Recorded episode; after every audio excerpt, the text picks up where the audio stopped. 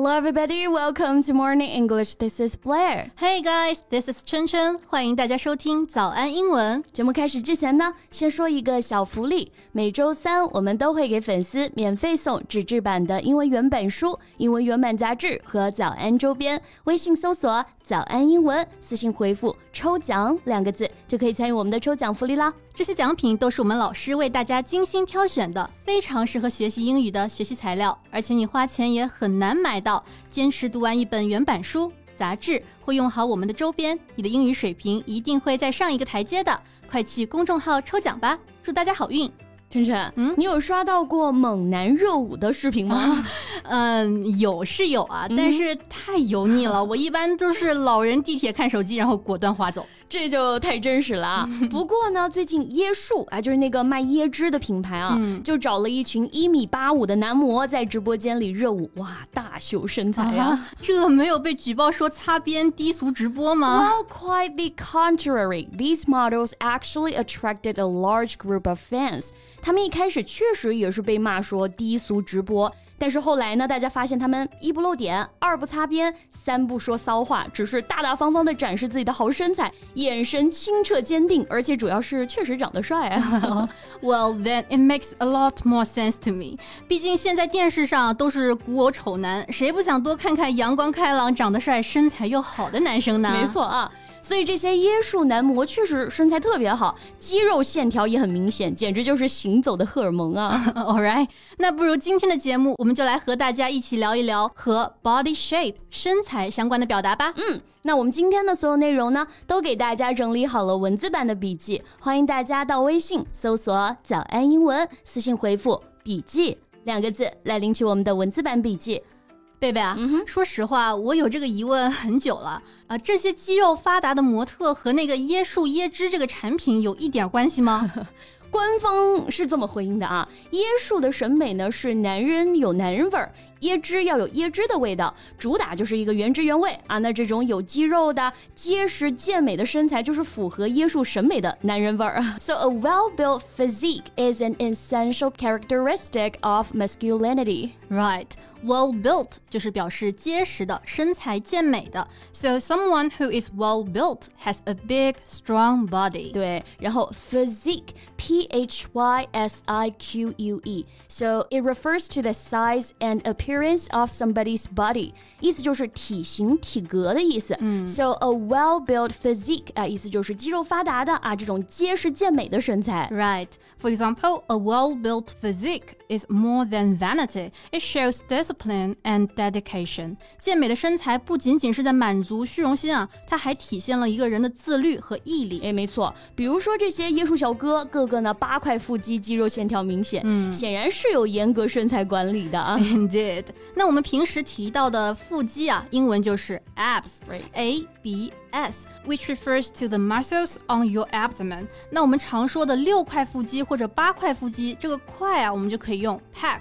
six pack abs or eight pack abs，或者省略 abs，直接说 a six pack or an eight pack. Yes. So for example, many girls dream of having a boyfriend with eight pack abs. 很多女生都梦想拥有一个八块腹肌的男朋友。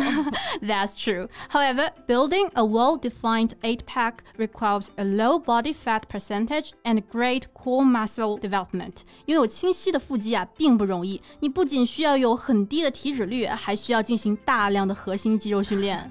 所以其实成为椰树男模门槛还是很高的。Right. 其实无论男女模特啊，椰树都坦然承认自己有自己的一套审美标准。The female models they choose are always curvy and have fair and tender skin。椰树选的女模特也总是那种前凸后翘，然后皮肤呢也是白白嫩嫩的。没错，那女生呢这种前凸后翘的曲线，我们就可以把它叫做 curves。形容一个女生有曲线美呢，我们就可以用 curvy。A woman who is curvy is attractive because her body has a lot of curves. Yeah, and Marilyn Monroe was one of the most notable curvy women in the public eye. Right. 玛丽莲梦露啊，就是公众眼中最有代表性的曲线美女之一了。是的，那典型的曲线型身材啊，还包括比如我们说的沙漏型身材、嗯、，the hourglass figure，其实很形象啊，指的就是像沙漏一样上下宽、中间窄的身材，主要特征是胸部丰满、腰。 腰细臀宽。Right. The hourglass figure is a typical curvy body shape with a full bust, wider hips, and a narrow waist. Exactly. And the hourglass figure is considered the perfect female body shape promoted by the fashion industry。沙漏型身材啊，被认为是最完美的女性身材，备受时尚行业的推崇啊。Yeah, like Kim Kardashian, right? 没错，但那多少可能有点科技与狠活了。She admitted that she underwent a series of plastic surgeries to have a better body shape. 她承认啊，自己其实做了很多的整形手术来获得更好的身材。Right. So plastic surgery 啊，整形手术、嗯、，it refers to the medical practice of changing the appearance of people's faces or bodies either to improve their appearance or to repair injuries body shaming. 没错，那做整形手术其实也不一定是单纯的为了变得更好看啊，有的时候其实是为了帮助烧伤或者因为其他原因毁容的病人恢复容貌。Right, and we need to know that like any other surgical procedure, plastic surgery also carries some risks with it. 和其他手术一样啊，整形手术也存在相当高的风险。That's correct, and you'll be fully informed of the risks before the surgery as long long as you choose a qualified hospital，只要你去的是正规医院啊，医生还是会在术前和你说清楚手术风险的。对，那其实爱美本身没有错，像椰树一样，哎，大大方方承认自己喜欢一八五有腹肌的帅哥，呃，也没错。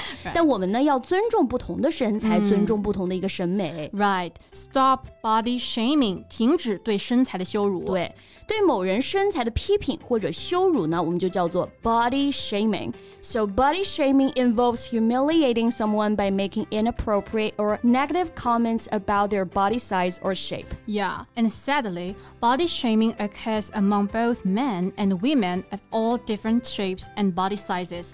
无论男性还是女性，无论是什么样的身材，都有可能经历身材羞辱。对，在社交媒体上就常常出现这样子的情况啊。同样一张照片，哎，底下评论有人说太胖啦，有些人说太瘦啦。That's true. So remember that beauty standards are constantly changing and can vary across cultures and time periods. 审美标准并非是一成不变的，所以我们何必用一个一直在变的标准不断逼迫自己呢？Correct. So just love yourself wholly and shamelessly. 最后希望大家都能够自信的、全心全意的爱自己吧。 Alright, so that's all the time we have for today's podcast, and welcome to share your opinion in the comments. 最后再提醒大家一下，节目的所有内容我们都给大家整理好了文字版的笔记，欢迎大家到微信搜索“早安英文”，私信回复“笔记”两个字来领取我们的文字版笔记。So thank you so much for listening. This is Blair, and this is Chen Chen. See you next time. Bye. This podcast is from Morning English. 学口语就来早安英文。